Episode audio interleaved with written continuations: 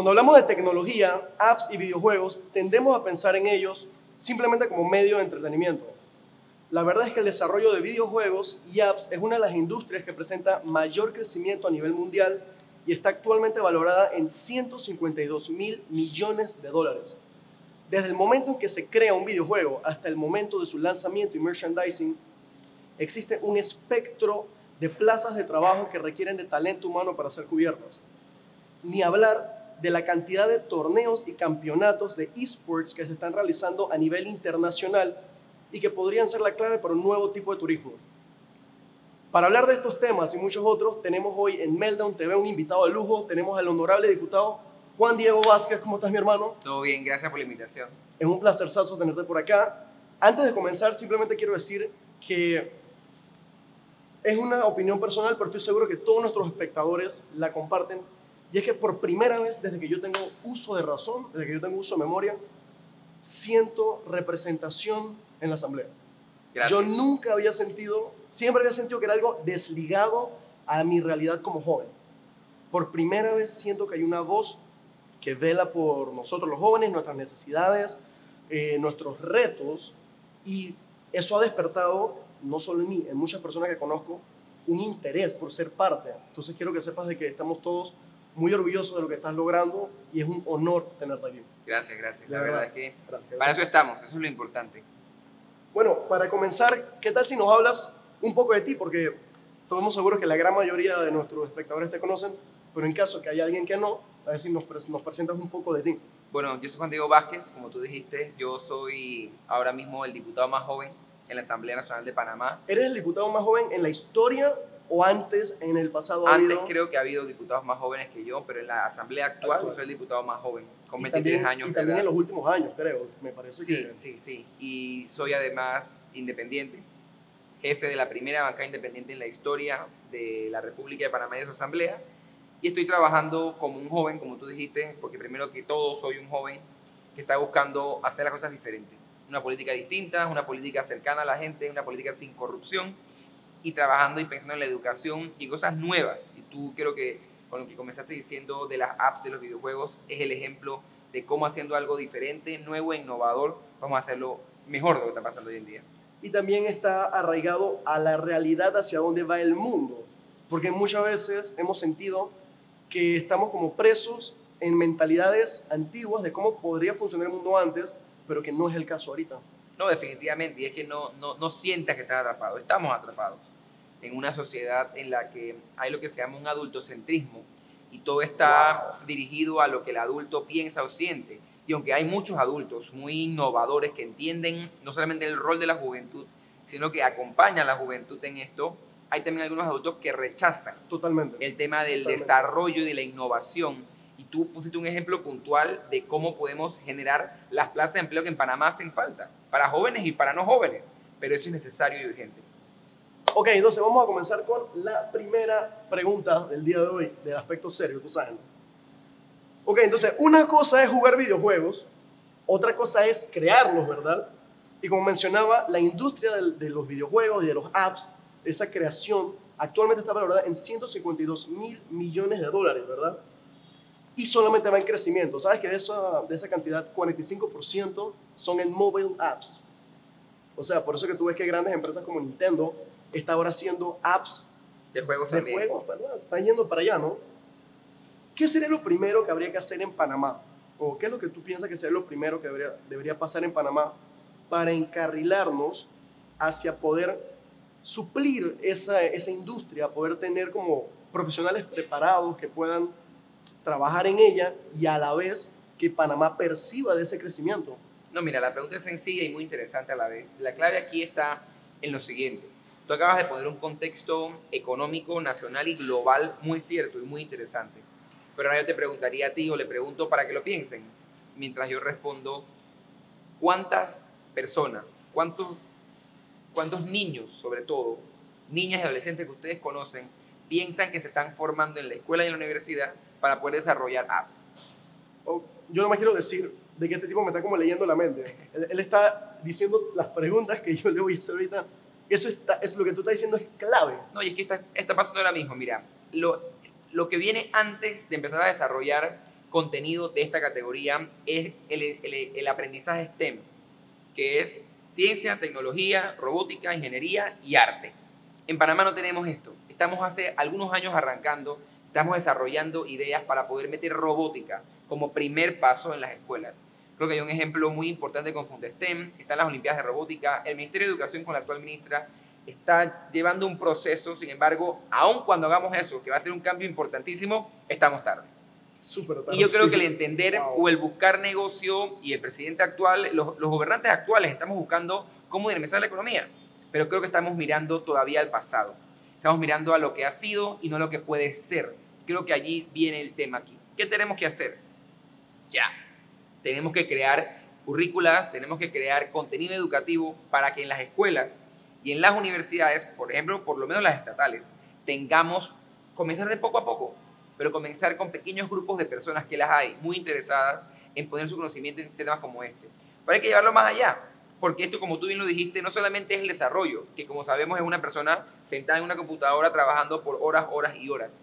Pero cuando ese contenido está listo, cuando ese juego está listo, cuando el app está listo, hay publicidad de por medio, Totalmente. hay mercadeo de por medio, hay estrategia de ventas de por medio, y eso ya lo tenemos. Ya hay mucha gente que estudia esto. Eso es exactamente lo que tú como que leíste el- eh, la- lo que yo pensé. Es increíble que estés hablando de todo esto.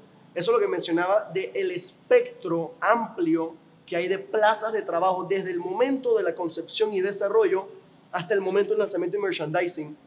Hay todo, o sea, simplemente es que todo necesita diseño de arte, Así es. todo necesita música, todo necesita eh, canales de venta. O sea, estamos hablando de una disciplina, o por decirlo así, un rubro multidisciplinar.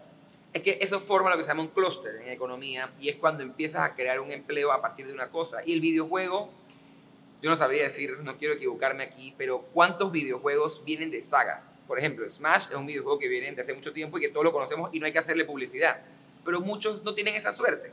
Y todo lo que tienes que hacer es publicidad para, para mucho más publicidad que para cualquier otro producto. Entonces vas a emplear a mucha gente que, pero aquí está el catch, que tiene que estar clara en mercadeo, publicidad y otras cosas. Pero tenemos también que mejorar esas mallas curriculares actuales, porque no es lo mismo mercadear un saco o una camisa que mercadear un videojuego. 100%. Pero también para mejorar al profesional. Yo creo que es lo que estamos haciendo, es lo que se debe hacer y es lo que en otros países ha funcionado.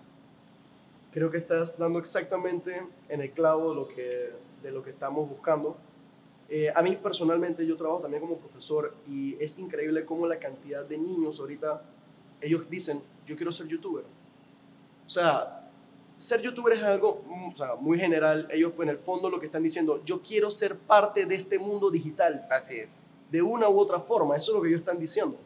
No, y es interesantísimo porque a veces por no entender, como tú bien dices, a qué se refieren, los privamos. 100%. No, no puedes trabajar 100%. de eso, eso no es un trabajo. Y aunque yo tampoco sé si estaría dispuesto a decirle a todos los niños que vayan a ser youtubers, como tú dices, claro, no- tenemos no- que formarlos para ser parte, no del mundo digital. Mira, hace pocos días el presidente de El Salvador, Nayib Bukele, dio un discurso muy interesante en la Asamblea General de Naciones Unidas.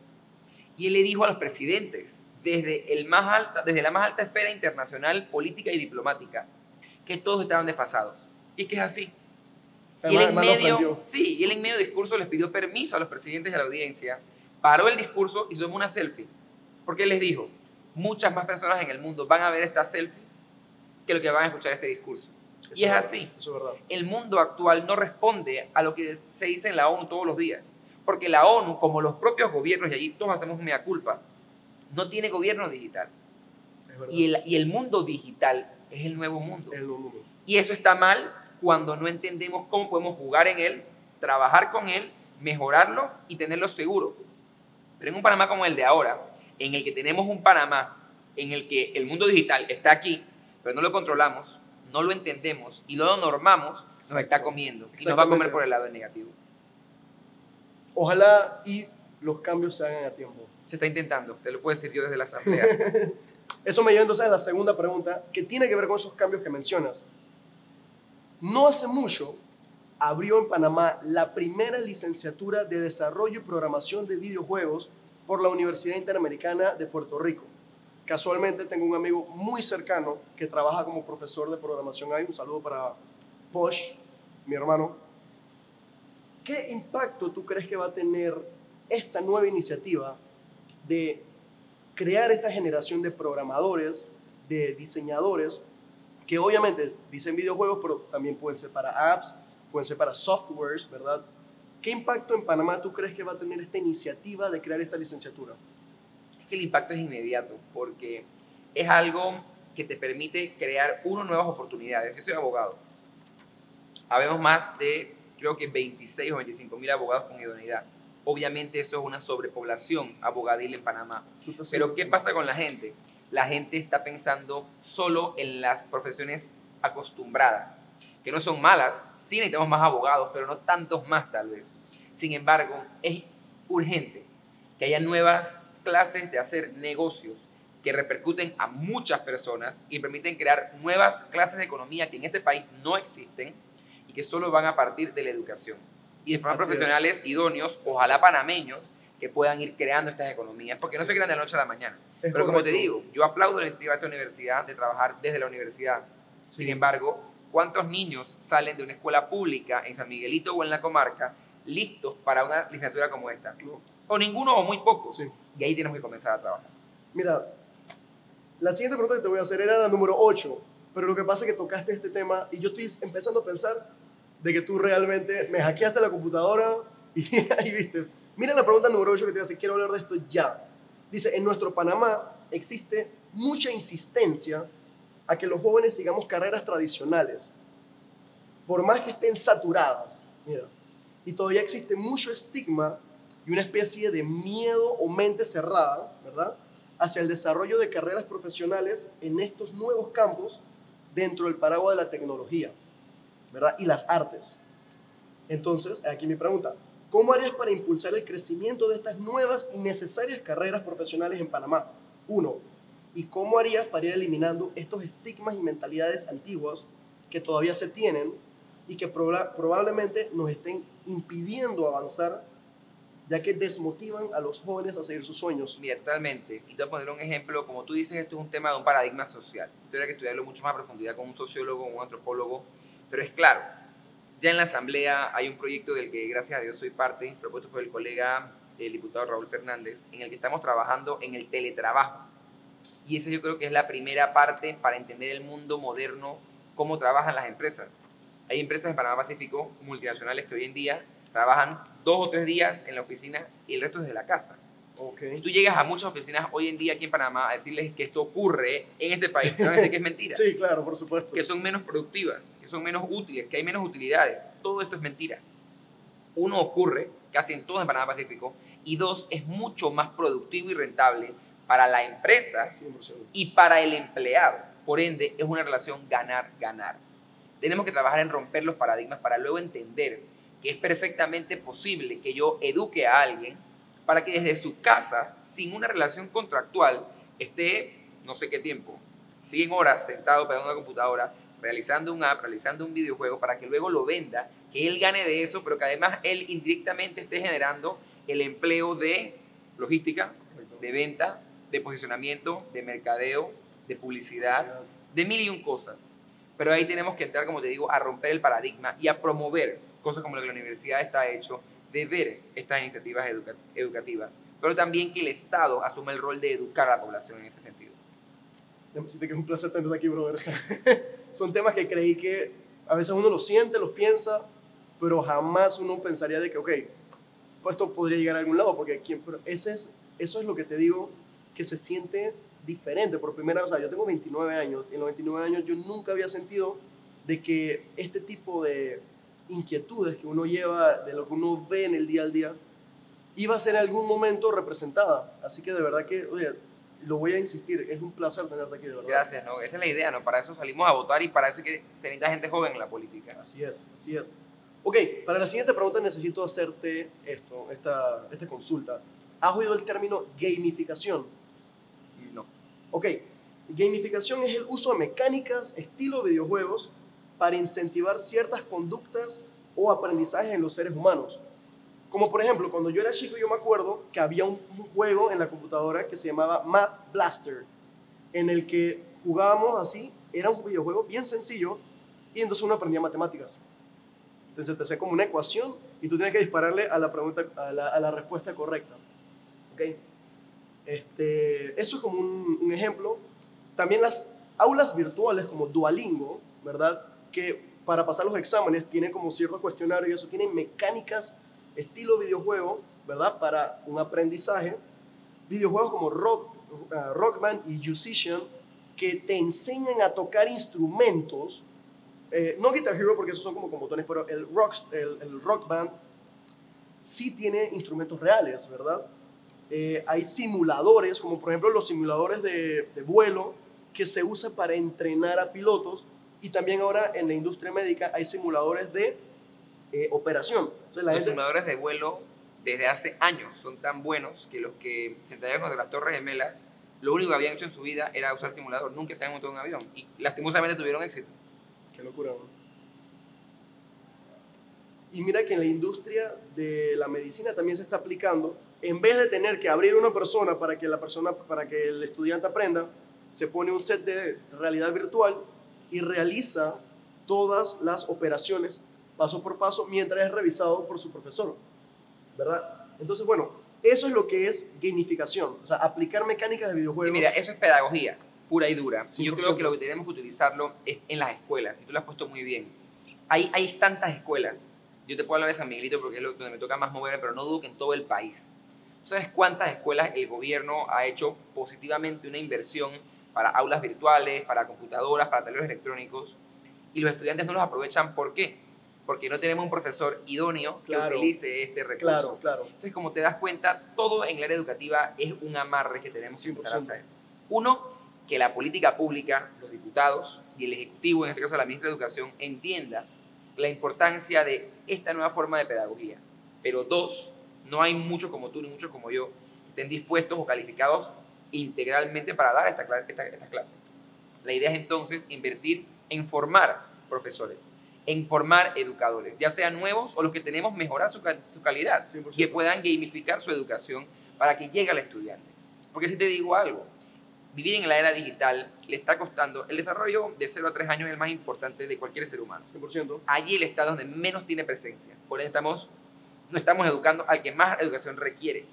Pero si empezamos a trabajar con esta clase de cosas desde esos niños y en adelante, vamos a poder rescatar la calidad educativa y vamos a poder rescatar al estudiante que no quiere ir a la escuela porque no le están enseñando modernamente ni adecuadamente para el mundo en el que debemos vivir. Entonces yo creo que es una buena forma de ver cómo llevamos eso a la pedagogía de cero realidad. Y tú sabes algo bien interesante lo que mencionas de la edad de 0 a 3 años, y es de que yo tengo, o sea, yo tengo estudiantes que tienen 5 años y usan el iPad y el iPhone mejor que yo. O sea, se saben todas las cosas de medicina, si tú apretas aquí se hace tal cosa. O sea que ellos en su casa, porque los papás, bueno, para que se entretenga, aprenden a usar estas herramientas. O sea que una educación por medio de este tipo de apps de aprendizajes. Por ejemplo, yo estuve ahí tirando ideas. Imagínate un app para estudiar geografía en el cual te hagan una pregunta y te ponen un mapa y tú tienes que cliquear el lugar que queda, ¿verdad? Eso. O dices que en primaria te estás aprendiendo geografía del mundo y te ponen la bandera y te sale como el mapa y tú tienes que cliquear dónde queda el país, dónde queda eso. O imagínate una clase como geografía, en donde te estás aprendiendo los ríos de Panamá. Y entonces dice, bueno, ¿dónde queda tal río? Y tú pap, tienes el mapa y tú tienes que cliquear. O sea, ese tipo de educación interactiva, ¿verdad? ¿Tú crees que sea mucho pedir? ¿Tú crees que sea un wishful thinking tenerlo aquí en Panamá? ¿O tú crees que se pueda de alguna forma encauzar la evolución hacia ese, esa yo creo que es lo mínimo, yo creo que es lo mínimo. Yo recuerdo hace poco la asamblea, antes de que la asamblea anterior aprobó una ley para fomentar la enseñanza, creo que de informática. Está súper bien, pero es un atraso. Sí. O sea, está bien, pero te hace ver qué tan atrasados estamos en la política pública de la educación. Y ese es el, el, el llamado que tenemos que hacer a las personas que hoy dirigimos, o la asamblea o el ejecutivo, a que no tenemos que ver solamente cómo estamos y dónde debemos ir, si empezar a copiarnos de otros buenos ejemplos de países y llamar al futuro. Porque como tú has visto, esta clase de educación, esta clase de inversión, porque es una inversión, hay que decirlo, en la educación es la clave para dinamizar la economía verdaderamente. Porque yo, que tengo 23 años, tú tienes 29, hay personas mayores que nosotros, mucho mayores que nosotros, que están esperando todavía que salga X o Y videojuego. Es una industria que no muere, es una industria que tiene que continuar y es una industria que tenemos que desmitificar. Es correcto. En Panamá que es un videojuego es un gamer o es un nerd o es una Sí, mala persona o es sí. un inútil.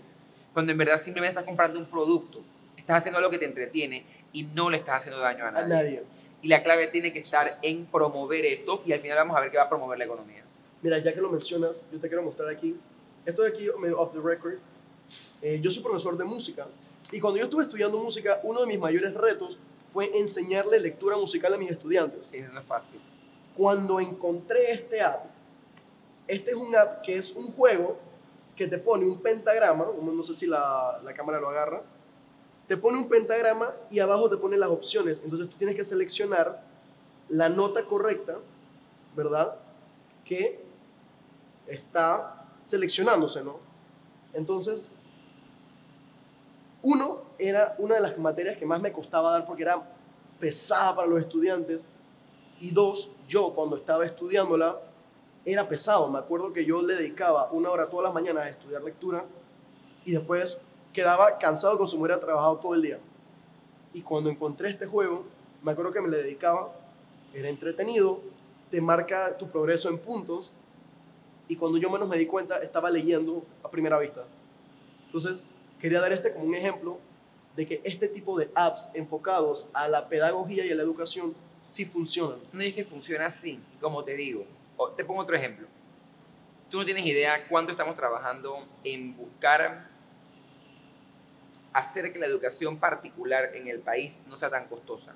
Pero la educación pública, oficial, también es costosa, a razón de una sola cosa, los libros. Claro. Todos los años hay que cambiar los libros por razones que yo todavía no entiendo. Eso es una locura. Pero Eso si tú tienes libros locura. en dominios abiertos, tienes libros en internet o tienes aplicaciones que juegan ese rol, se acabó el gasto. El Estado o la escuela, y por ende el padre, hace una inversión única de comprar el equipo, las computadoras, las tabletas, lo que sea. Pero ese gasto es único y se va llevando en el tiempo, pero le va a quedar a ti, a tus tres hijos, a tus cuatro hijos o a tu único hijo y a los que vengan después. Pero va a ser a la larga mucho más barato, mucho más dinámico y 100%. mucho más pedagógico para la educación que otra cosa. Te pongo otro ejemplo. Yo quedé maravillado porque siempre hemos visto hace algunos años como en esto de gamificar también han buscado amarrar los juegos con la, el sobrepeso. Es una de las mayores de los mayores retos que a nivel Correcto. mundial se enfrentan. Correcto. Es una epidemia que no se pega, pero que está afectando la salud pública en Panamá, está dándose cada vez más en los niños.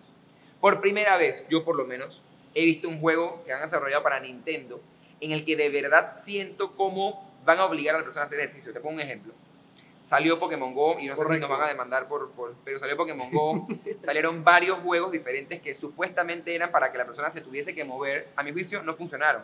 Veíamos a la gente teniendo accidentes en Pokémon Go en los carros y al final nadie iba a caminar a hacerlo. Panamá no es un lugar con un clima para estar caminando lastimosamente todo el tiempo. Se da, pero no se da como en una cuestión. Como ellos O esperarían. sea, era, era como los fines de semana. Pero este juego, que no, me, que no recuerdo el nombre, pero es el del anillo, que, que es el del Nintendo Correcto, nuevo. correcto, el nuevo que va a salir. Yo lo vi y yo que soy una persona relativamente no tan activa, dije, aquí voy a bajar 50 libras. Porque tú lo quieres pasar y no tienes otra opción que hacer los comandos que te piden, que es hacer ejercicio, que es hacer calistenia. Entonces, aquí estamos viendo como algo que el niño quiere, la persona quiere hacer, lo va a ayudar en su vida. Y allí tenemos que avanzar. Y lo va a hacer de manera dinámica y divertida. Correcto. Y no lo va a ver como un, como un esfuerzo, como si dijera a un niño tienes que ir todos los días a correr media hora en el parque. ¿Por qué no quiero ir? Tienes que nadar, no quiero ir. Esto él lo quiere hacer y es bueno para él. Así es. Lo que me lleva entonces a la siguiente ver con lo que mencionabas y es ¿cómo, tú- cómo podríamos ayudar a cambiar los dos mayores estigmas que hay con los videojuegos. Número uno, los videojuegos no son serios. Y número dos, los- esos son los dos estigmas que, ojo, ninguna persona joven la tiene. Es como tú dices, adulto centrado, esa, Ese pensamiento. eso- esos pensamientos. ¿Cómo podríamos nosotros los jóvenes hacer para ayudar a cambiar esas mentalidades? Mira, yo soy criminólogo. eh, estoy en cuarto año de criminología. Te puedo hacer una aseveración clara. El videojuego no te hace a ti más violento de lo que tú ya eres. Pero sí es una señal para determinar qué persona puede estar o no en un ciclo de violencia, de ansiedad o de depresión. Entonces, aunque no es una causa, es una consecuencia, pero sí es un indicador. Eso es bueno saber. ¿Qué te quiero decir con esto? Tenemos que levantar los mitos en la medida que la persona entienda cuál es la función real del videojuego. Los videojuegos, hay videojuegos de estrategia, Correcto. hay videojuegos De de, rompecabezas, sí. hay, hay videojuegos de rol, hay videojuegos que permiten que la persona tenga ese tiempo libre que de otra manera podría estarlo usando siendo violento con otra persona. Entonces justamente es entender bien cuál es el rol del videojuego. Pero esto, ¿a qué habla? Yo creo que aquí nosotros, yo me siento parte de la comunidad gamer, tenemos que también salir. Tenemos que hablar con las personas y tenemos que defender lo que nos gusta. Usualmente dejamos que critiquen, dejamos que hablen, que nos estigmaticen y no decimos nada al respecto. Creo que aquí cobra importancia espacios como este programa, que justamente dan la oportunidad que personas como tú y como yo, y que de una forma u otra somos la voz de otros, la gente nos escuche y sepa que no somos la clase de personas que piensan que somos. Vemos a alguien que ah, él debe jugar videojuegos o él no debe jugar, con verdad no sabemos quién tiene guardado un Switch, un teléfono y está jugando en su casa o lo hace con pena. Entonces, yo creo que la clave para desmitificar y para no atacar a nadie por lo que hace es entender y no discriminar. Así es, así es.